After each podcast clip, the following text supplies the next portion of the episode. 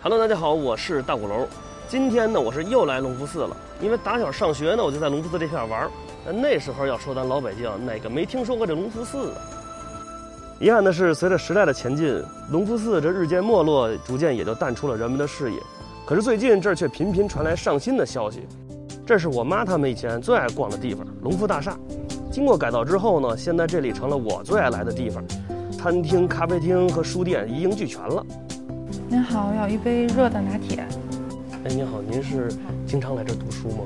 我就在楼上上班，趁着午休的时间过来喝杯咖啡，然后看看书，放松放松。隆福大厦后身呢，就是隆福寺北里。